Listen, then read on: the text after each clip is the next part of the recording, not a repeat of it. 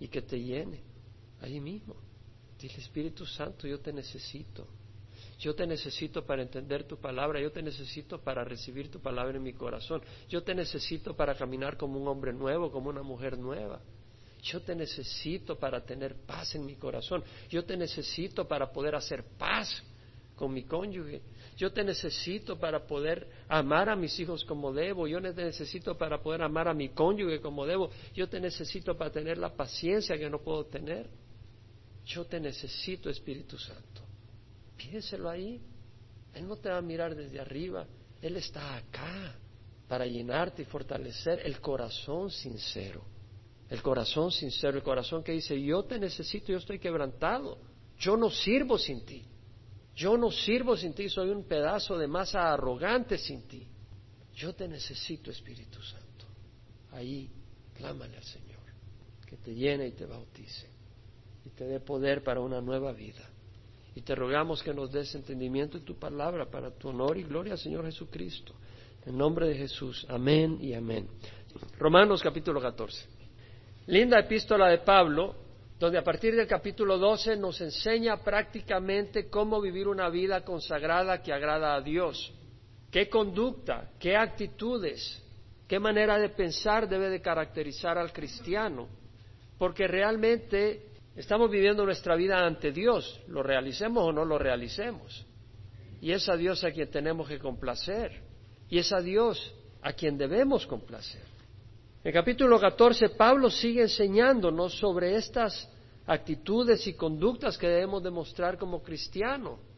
En este capítulo va a hablar de asuntos que tienen que ver con comida, con días de reposo, y más que nada tiene que ver con conocimiento y con amor realmente. Y Pablo dice, aceptad al que es débil en la fe, pero no para juzgar sus opiniones. Uno tiene fe que puede comer de todo, pero el que es débil solo come legumbres. El que come no menosprecia al que no come, y el que no come no juzgue al que come, porque Dios lo ha aceptado. ¿Quién eres tú para juzgar al criado de otro? Para su propio amo está en pie o cae, y en pie se mantendrá porque poderoso es el Señor para sostenerlo en pie. Uno juzga que un día es superior a otro, otro juzga iguales todos los días, cada cual esté plenamente convencido según su propio sentir. El que guarda cierto día para el Señor lo guarda, el que come para el Señor come, pues da gracias a Dios, y el que no come para el Señor se abstiene y da gracias a Dios. Porque ninguno de nosotros vive para sí mismo y ninguno muere para sí mismo. Pues si vivimos para el Señor vivimos y si morimos para el Señor morimos. Por tanto, ya sea que vivamos o muramos, del Señor somos. Porque para esto Cristo murió y resucitó, para ser Señor tanto de los muertos como de los vivos. Pero tú, ¿por qué juzgas a tu hermano? O también tú, ¿por qué menosprecias a tu hermano? Porque todos comparecemos ante el tribunal de Dios. Porque está escrito, vivo yo, dice el Señor, que ante mí se doblará toda rodilla y toda lengua alabará a Dios. De modo que cada uno de nosotros dará a Dios cuenta de sí mismo. Por consiguiente, ya no nos juzguemos los unos a los otros, sino más bien decidid esto, no poner obstáculo o piedra de tropiezo al hermano. Yo sé y estoy convencido en el Señor Jesús de que nada es inmundo en sí mismo, pero para el que estima que algo es inmundo, para él lo es. Porque si por causa de la comida tu hermano se entristece, ya no andas conforme al amor. No destruyas con tu comida a aquel por quien Cristo murió. Por tanto, no permitáis que se hable mal de lo que para vosotros es bueno. Porque el reino de Dios no es comida ni bebida, sino justicia y paz y gozo en el Espíritu Santo. Porque el que de esta manera sirve a Cristo es aceptable a Dios y aprobado por los hombres.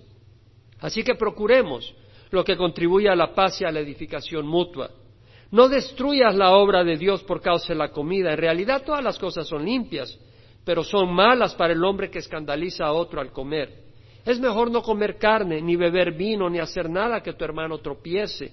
La fe que tú tienes, tenla conforme a tu propia convicción delante de Dios. Dichoso el que no se condena a sí mismo en lo que aprueba, pero el que duda, si come se condena, porque no lo hace por fe, y todo lo que no procede de fe es pecado. Se menciona la palabra fe. Yo quisiera antes de tratar el tema, dar un preámbulo sobre la fe. Es importante entender que la palabra fe puede tener distintas aplicaciones o significados en su uso. Por ejemplo, en Hebreos 11, 1, 3, la palabra dice, fe es la certeza de lo que se espera, la convicción de lo que no se ve. Fe es la certeza de lo que se espera, la convicción de lo que no se ve. Por ella recibieron aprobación los antiguos. Por la fe entendemos que el universo fue preparado por la palabra de Dios, de manera que lo que se ve no fue hecho de cosas visibles.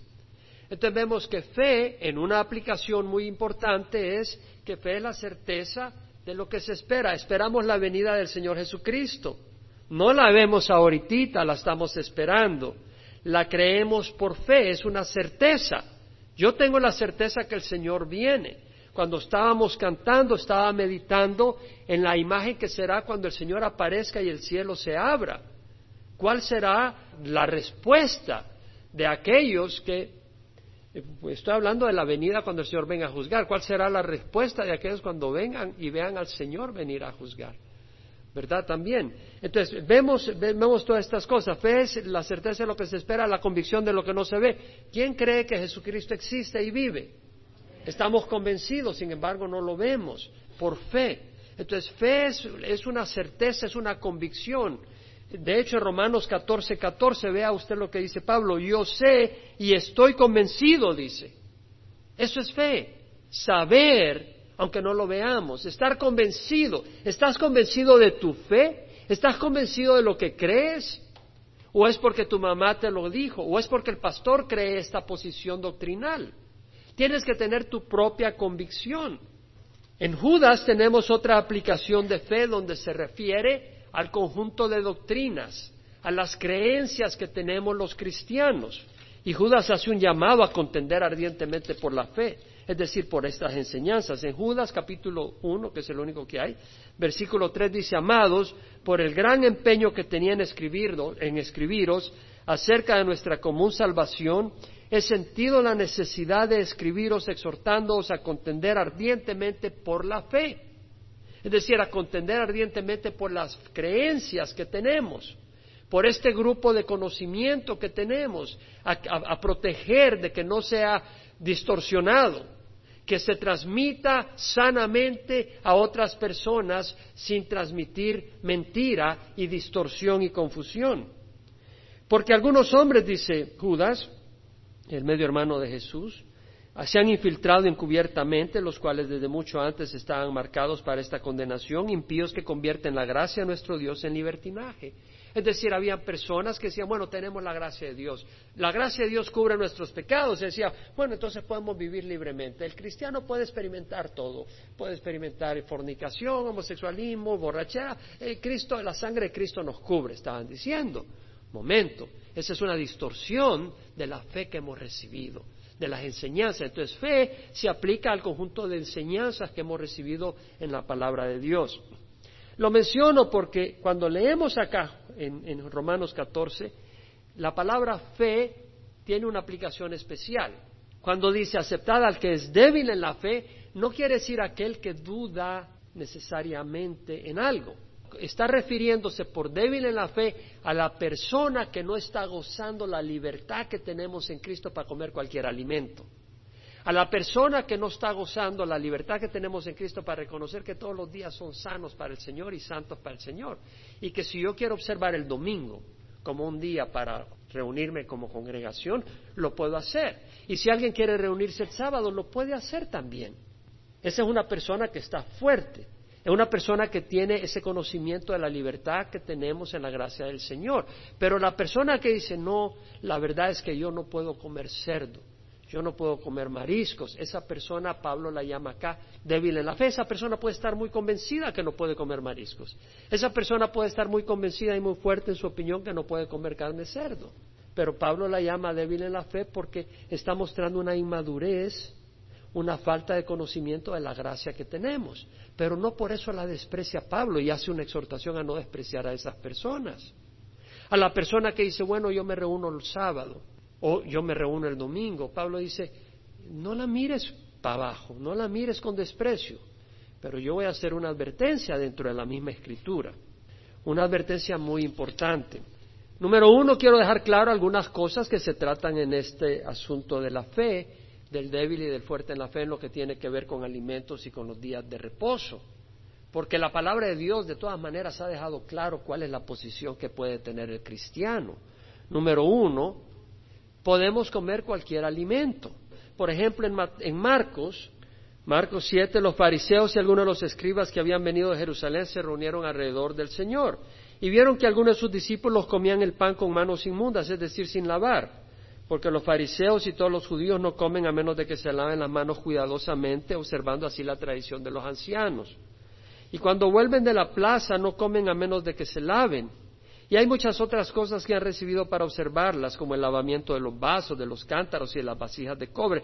Es decir, los fariseos y los escribas habían llegado a un extremo. La palabra decía para el, judío antes de la venida de Cristo que no podían comer animales inmundos no podían comer ciertos insectos. Entonces ellos, en su afán de querer tener una justicia externa e impresionar a Dios y a los demás, se lavaban las manos antes de comer, no tanto por una medida sanitaria, sino por si acaso habían tocado algún insecto o alguna cosa que fuera inmunda, entonces no querían contaminarse con algún animal inmundo.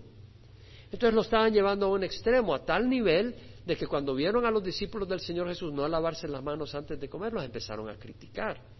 De hecho, los fariseos y los escribas le preguntaron, ¿por qué tus discípulos no andan conforme a la tradición de los ancianos, sino que comen con manos inmundas? Y él les dijo, bien profetizó Isaías de vosotros, hipócritas, como está escrito, este pueblo con los labios me honra, pero su corazón está muy lejos de mí. En vano me rinden culto, enseñando como doctrina preceptos de hombres. Habían usado una enseñanza bíblica y de esa enseñanza bíblica habían enseñado preceptos de hombres. Y dentro de esos preceptos de hombres estaban ignorando unas enseñanzas bíblicas más profundas. Porque el Señor les dice, dejan el mandamiento de Dios y os aferráis a la tradición de los hombres. Hay tradiciones de los hombres que son distracciones para no concentrarnos en las cosas de Dios en las responsabilidades que tenemos ante Dios, aún tradiciones buenas. Y podemos honrar esas tradiciones buenas, pero darle la espalda a las cosas más importantes que Dios demanda de nosotros. Y en algunos casos podemos abrazar tradiciones que no son buenas, porque contradicen la palabra del Señor, que es un, caso aún peor todavía. ¿Qué era importante? El Señor había dicho en Miqueas, Él te ha declarado hombre que es bueno y qué es lo que demanda Jehová de ti, sino practicar la justicia amar la misericordia y caminar humildemente con tu Dios.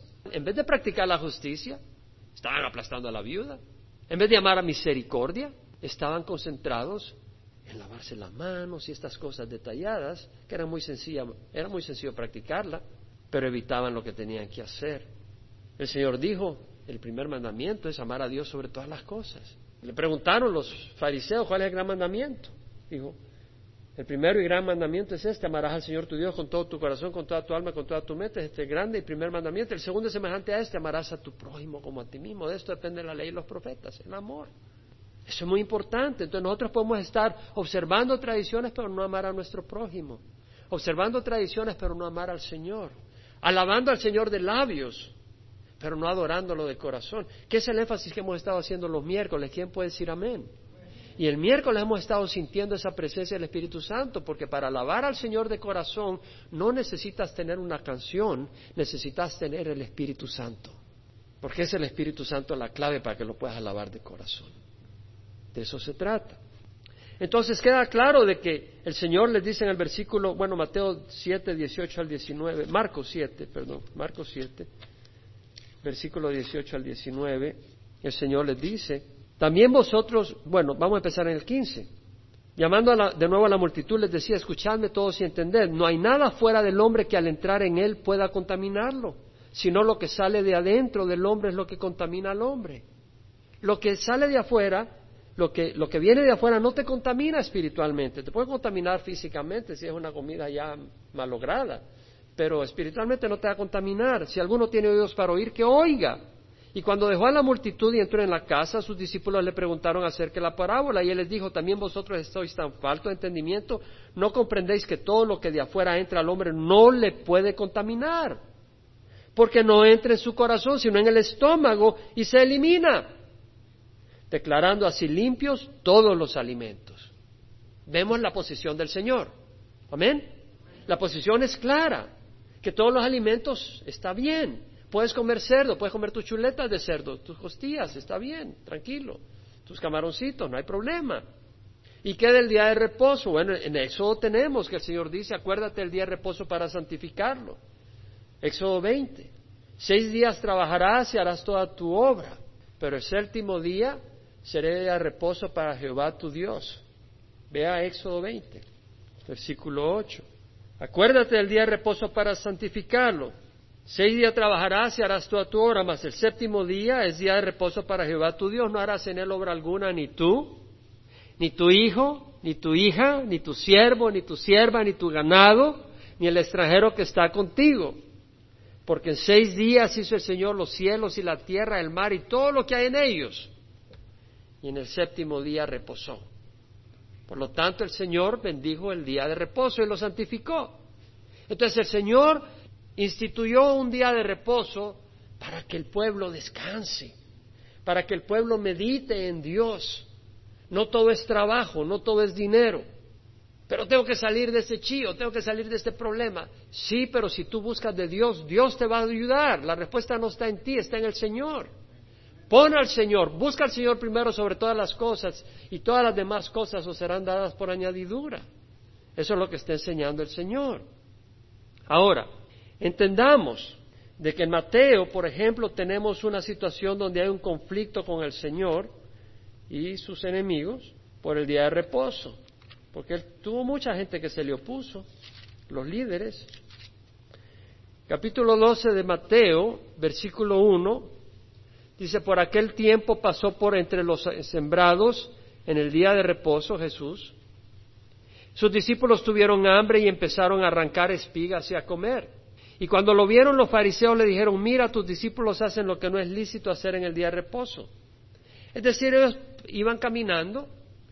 No era, no era aquello de que ellos decidieron, ok, el día de reposo vamos a ir, vamos a, cosechar, vamos a trabajar cosechando la tierra. No, porque eso era prohibido. Tenía que observar el día de reposo. Pero en esta ocasión lo que estaban haciendo era simplemente en el camino recoger espigas y comer algo. Entonces, están trabajando, están descascarando el trigo y se lo están comiendo. Eso es un trabajo. Mira, tus discípulos hacen lo que no es lícito hacer en el día de reposo, pero les dijo, ¿no habéis leído lo que hizo David cuando él y sus compañeros tuvieron hambre? El Señor no justificó a los discípulos diciendo, no están quebrando el día de reposo. Él podía haberlo justificado de esa manera. Porque la ley no decía que no podía llegar a, deshojar un poquito de trigo, decía que no podías trabajar, pero deshojar un poquito de trigo para comerlo en el camino. Es absurdo. ¿Hasta dónde defines qué es trabajar y no trabajar? Pudieras decir que trabajar es ponerte tu, tu túnica en la mañana, eso podría ser llamado trabajo, duérmete con la túnica ya perfumado, bañado y todo, porque el día siguiente no puedes hacer ni pío, porque es trabajo pudieras declararlo así a ese extremo, no estás pensando en el espíritu de la ley. Pero el espíritu de la ley era claro, pero ellos habían llegado a un límite externo. Y les dice, ¿no habéis leído lo que hizo David cuando él y sus compañeros tuvieron hambre? ¿Cómo entró en la casa de Dios y comieron los panes consagrados? Que no le era lícito comer ni a él ni a los que estaban con él, sino solo a los sacerdotes. Es decir, trae a memoria un evento que ocurrió en el tiempo de David, cómo él, huyendo de Saúl, va a los sacerdotes de Nob y ahí le da el sacerdote, el sumo sacerdote, pan de la presencia, que solo le correspondía a los sacerdotes, pero David y sus hombres estaban muriéndose de hambre. Y vemos de que el sacerdote viola la ley ceremonial, no era una ley moral, ley moral es no cometer fornicación, ley moral es no matar, ley moral es no mentir, era una ley ceremonial, ese pan de la presencia era parte de la ceremonia del tabernáculo. Y el sacerdote la viola para poder darle de comer a David y a los suyos. Entonces vemos de que la ley ceremonial se podía violar por un bien mayor, no la ley moral. Entonces vemos de que el Señor está comparando la ley del día de reposo con la ley ceremonial. Y dice, ¿no habéis leído en la ley que en los días de reposo los sacerdotes en el templo profanan el día de reposo y están sin culpa? Está hablando de profanar el día de reposo por una razón mayor. El Señor jamás te invitaría a profanar una ley moral. Entonces está usando el día de reposo como una ley ceremonial. Porque realmente el día de reposo haya su satisfacción en Jesucristo. En el día de reposo tú descansas de tus obras. Cuando venimos a Jesucristo descansamos de nuestras obras por lograr la aceptación de Dios. Somos aceptados por la sangre de Jesús. Reposamos en Jesucristo. Jesucristo es nuestro reposo. Porque la comunidad cristiana y la comunidad latina está bombardeada en estos dos temas. Tengo que aclarar estos temas antes de cubrirlos, en lo que habla Pablo en el capítulo 14. En Hebreos 4, 1, 3 leemos que dice, por tanto, temamos, no sea que permaneciendo aún la promesa de entrar en su reposo, alguno de vosotros parezca no haberlo alcanzado. Hay una promesa de entrar al reposo del Señor. El, el, autor dice, pero alguno de vosotros parece no haberla alcanzado, porque en verdad a nosotros se nos ha anunciado la buena nueva. ¿Cuál es la buena nueva? que podemos descansar de nuestras obras para ser aceptados por Dios a través del sacrificio de Jesús, no a través de la ley. Como también a ellos, pero la palabra que ellos oyeron no les aprovechó por no ir acompañada por la fe en los que oyeron, porque los que hemos creído entramos en ese reposo. Por fe podemos descansar de tratar de cumplir la ley ceremonial y, la ley para ser aprobados por Dios. Cumplimos la ley no porque tenemos que ser aprobados por Dios, la cumplimos porque Dios ha puesto en nosotros el espíritu de justicia y de rectitud y de amor. Entonces lo hacemos porque nos está moldeando a la imagen de Jesús el espíritu y está poniendo en nosotros el querer como el hacer para su beneplácito. En el versículo 10 dice, el que ha entrado a su reposo, él mismo ha reposado de sus obras como Dios reposó de las suyas. En Colosenses, capítulo 2, versículo 16 a 17, Pablo dice que nadie se constituya en vuestro juez con respecto a comida o bebida o en cuanto a día de fiesta o luna nueva o día de reposo, cosas que solo son sombra de lo que ha de venir.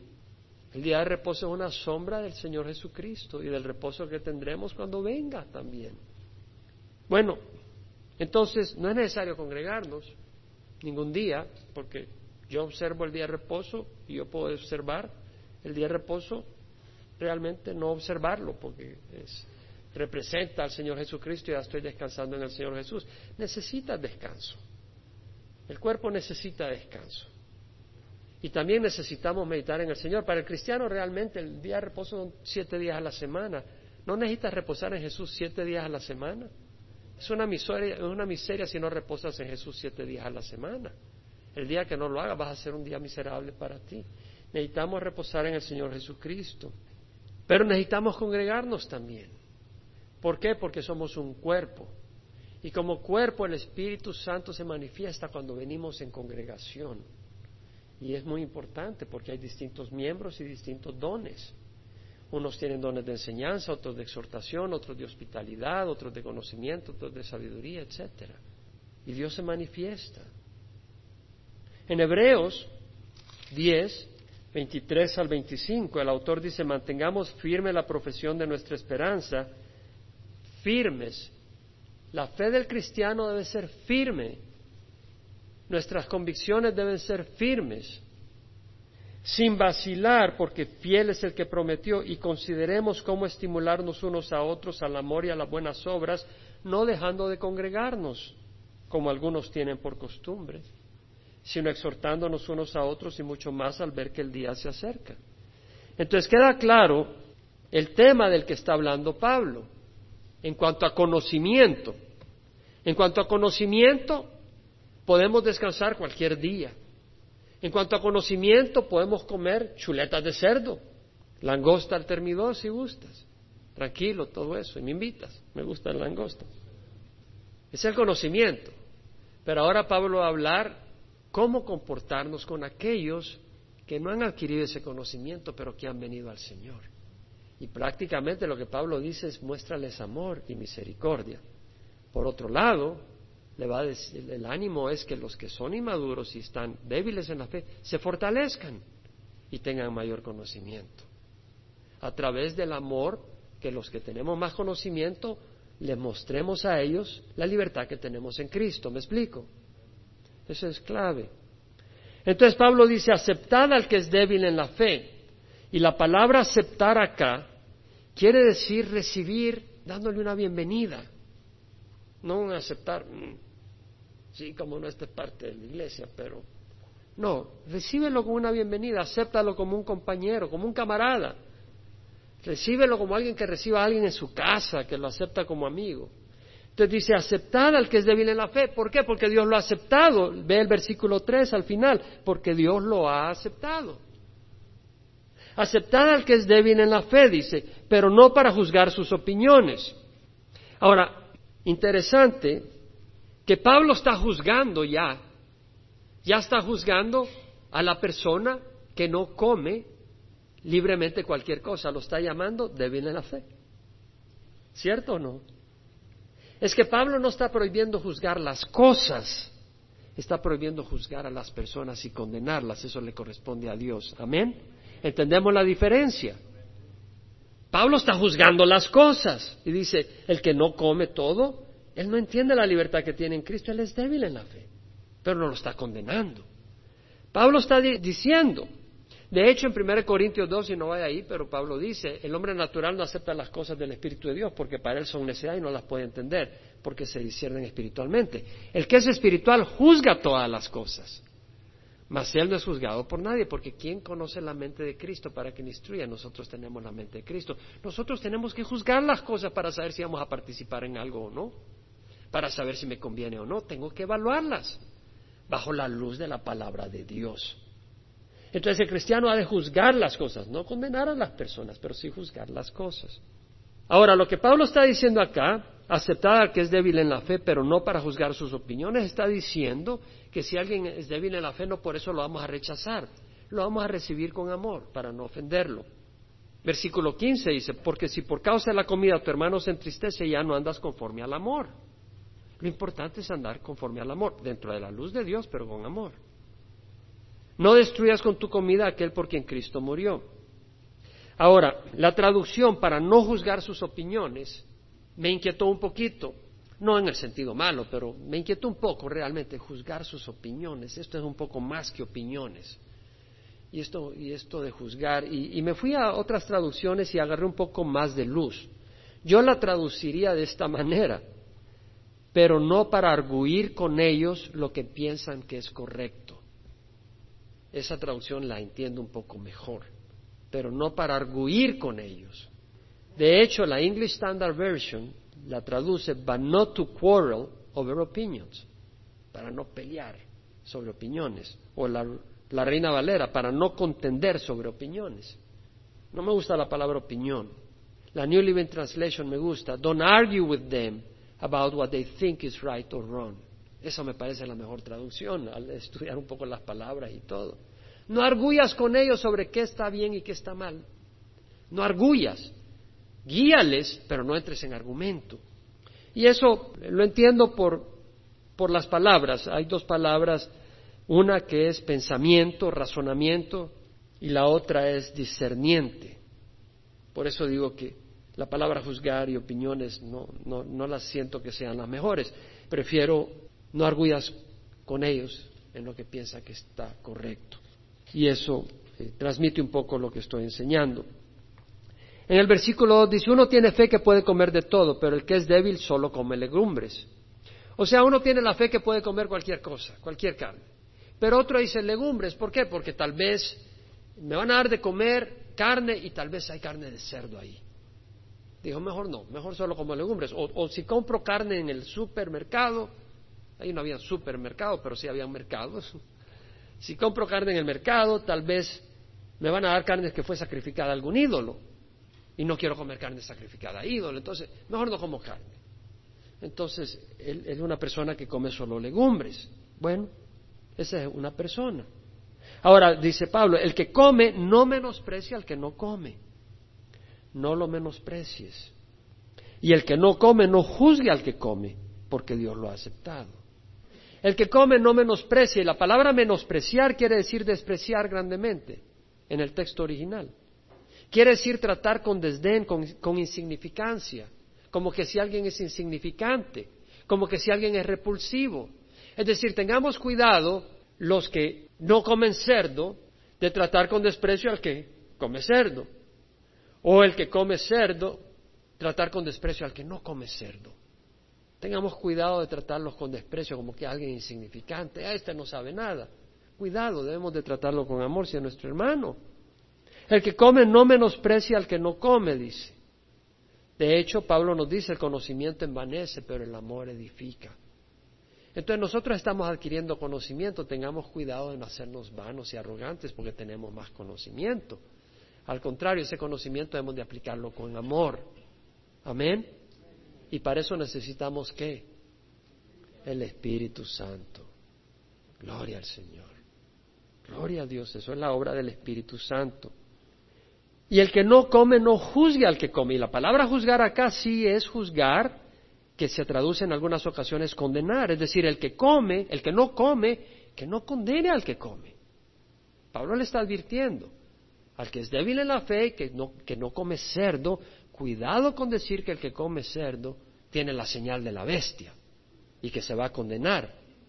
Es que hay algunos que así lo piensan, que el que come cerdo y que se reúne el domingo es la señal de la bestia y se van a condenar. ¿Quién ha oído eso? Si hay grupos que dicen eso, que nosotros somos la señal del anticristo porque nos reunimos el domingo, no el sábado. Pablo dice un momento, no condenes al que come, el que no come no condene al que come, no lo juzgue porque Dios lo ha aceptado. Pablo en la autoridad del Espíritu Santo dice, Dios ha aceptado a esa persona. Y aquí quiero hablar un poco importante, porque si la persona que come, que no come cerdo, la persona que se reúne el sábado, no solo se reúne el sábado, no solo no come cerdo, sino que además juzga al que come cerdo. Y juzga al que se reúne el domingo y considera que se va a condenar y que él se va a salvar por observar el sábado y por no comer cerdo, esa persona no es salva. Ha caído de la gracia del Señor Jesucristo. Porque está dependiendo de su salvación en qué? En la ley y no en lo que hizo Jesucristo. Es como la persona que dice, si tú no te has bautizado no eres salvo. No, mi amigo. Tú eres salvo al recibir a Jesucristo por ninguna obra vas a ser salvo más que por la obra de Jesucristo, pero si tú has recibido a Jesucristo, vas a querer obedecerle. Y si tú continúas ignorando el llamado del Señor Jesucristo, me pregunto si Él es tu Señor. Porque el Señor mismo dijo, ¿por qué me llamas Señor, Señor y no hacer lo que yo digo? Entonces, si tú no obedeces al Señor, yo cuestiono tu, tu salvación. Pero no es el bautizo lo que salva, sino la fe, que resulta en obediencia.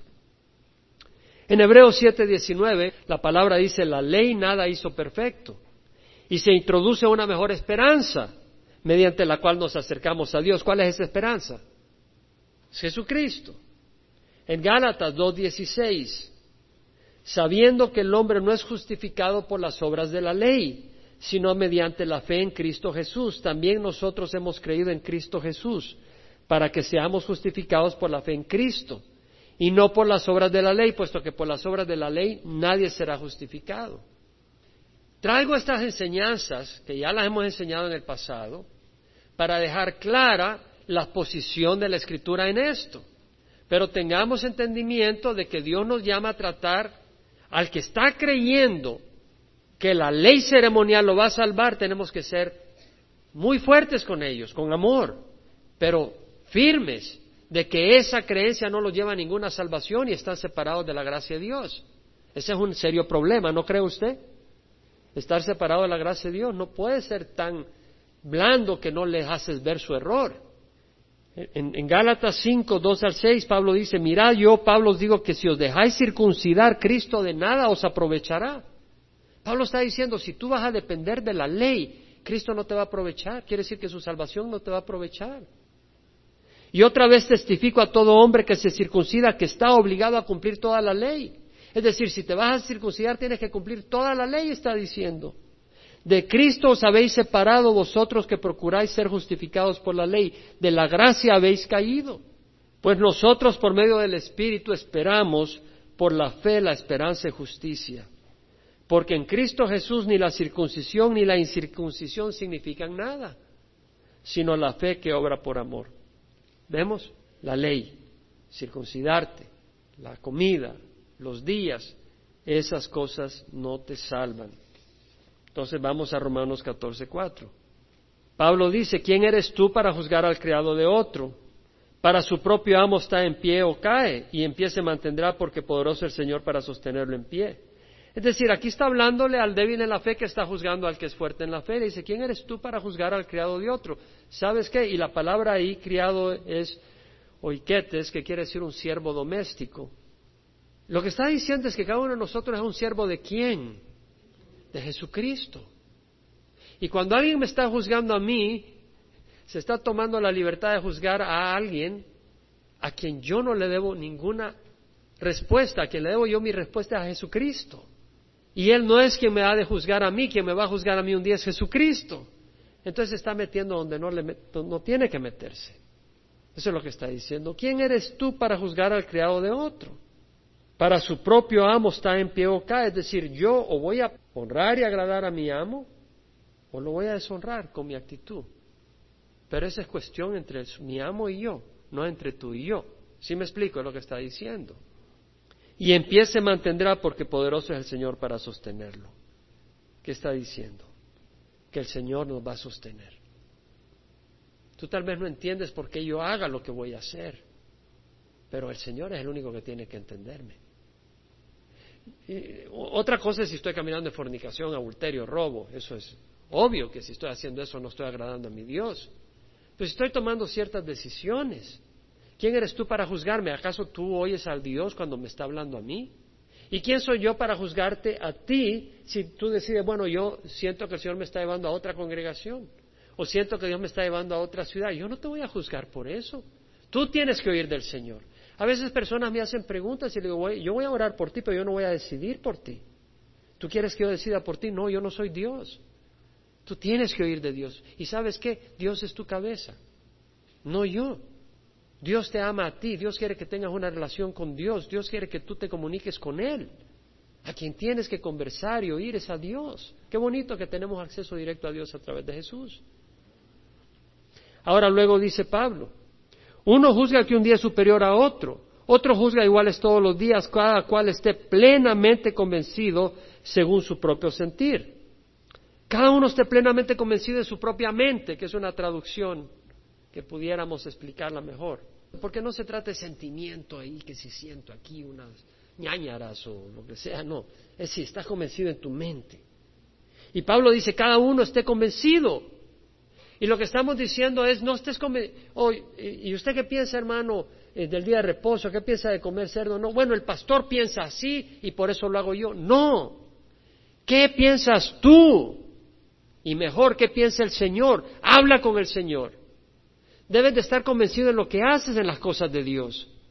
Si tú vas a tener un tratamiento médico, yo me pregunto si tú dices, bueno, cualquier cosa está bien. Es un tratamiento de vida o muerte. Tú tomas una decisión y estás convencido a lo que vas a hacer. Si tu vida depende de ello, te investigas y en las cosas eternas no vas a estar convencido de lo que estás haciendo. Debemos de estar plenamente convencidos y para eso necesitas estudiar la palabra de Dios y tener el Espíritu Santo. Porque sin el Espíritu Santo no vas a entender la palabra de Dios. Y sin el Espíritu Santo no vas a tener la guía que necesitas para las cosas que haces en la vida. Versículo 6, el que guarda cierto día, para el Señor lo guarda. Y el que come para el Señor come, pues da gracias a Dios. Y el que no come para el Señor se abstiene y da gracias a Dios. Es decir, el cristiano lo hace todo para Dios. Si comes, lo haces para el Señor. Y si no comes y te abstienes de comer cerdo, lo estás haciendo para honrar a Dios ya sea que comas o que o te abstengas, lo haces para el Señor. Y luego Pablo dice, ninguno de nosotros vive para sí mismo y ninguno muere para sí mismo. Está hablando a los cristianos. Si tú estás viviendo para ti mismo, tú no eres cristiano. El cristiano vive para el Señor. Ya dijimos, el Señor dijo, no todo el que me dice Señor, Señor entrará en el reino de los cielos, sino el que hace la voluntad de mi Padre que está en el cielo. Si vivimos para el Señor, si eres nuestro amado, nuestro Dios, vivimos para darle gozo, para agradarle. Si vivimos para el Señor, vivimos. Ninguno muere para sí mismo. Aquí está eliminando ya la creencia de los testigos de Jehová, porque morimos para el Señor, para satisfacer el plan del Señor. Dios tiene un perfecto plan para nuestra muerte física. Y voy a ir un poco más al, al comentario que hice hace unos segundos sobre los testigos de Jehová. Pero antes quiero compartir esto. Cuando dice ninguno vive para sí mismo, Y ninguno muere para sí mismo. Quiere decir que cuando morimos estamos muriendo para el plan perfecto de Dios, para agradar a Dios. O sea, en el momento en que morimos es el plan de Dios. Y para sus hijos ese plan siempre es de bendición. Siempre es el pan perfecto. El Señor dice, me quiero reunir contigo ya. Ya te quiero ver, ya no me aguanto. Ven a casa. Si vivimos para el Señor, vivimos. Y si morimos para el Señor, morimos. Y tal vez el tiempo perfecto para lo que el Señor quiere hacer aquí en la tierra a través de aquella persona que va a llevar a casa. Pues si vivimos, para el Señor vivimos. Y si morimos, para el Señor morimos. Por tanto, ya sea que vivamos o que muramos, del Señor somos. Ahora, si uno al morir dejaría de existir, no tendría sentido decir que si moremos somos del Señor. Porque si está muriendo y dejando de existir, no tiene sentido decir que somos del Señor. Ya sea que vivamos o que muramos del Señor somos. ¿Por qué? Porque no dejamos de existir, sino que pasamos a la presencia de Dios y somos del Señor. Una persona que ha dejado de existir no puede ser del Señor, ha dejado de existir, que es lo que enseñan los testigos de Jehová, que cuando tú mueres dejas de existir, hasta que Dios te recrea en la resurrección. Versículo 9, porque para esto Cristo murió y resucitó, para ser Señor tanto de los muertos como de los vivos. Una vez más, si los muertos estuvieran inconscientes, aun si existieran, pero si estuvieran inconscientes, no tendría sentido que el Señor sea Señor de los muertos si están inconscientes. Estamos conscientes, simplemente pasamos de este cuerpo a la presencia del Señor. Entonces Jesús murió por nosotros. ¿Por qué? Para pagar por nuestros pecados y resucitó para presentar su ofrenda ante el trono celestial y como sumo sacerdote representarnos ante el Padre. Y es nuestro Señor. Si estuviera muerto no puede ser Señor nuestro.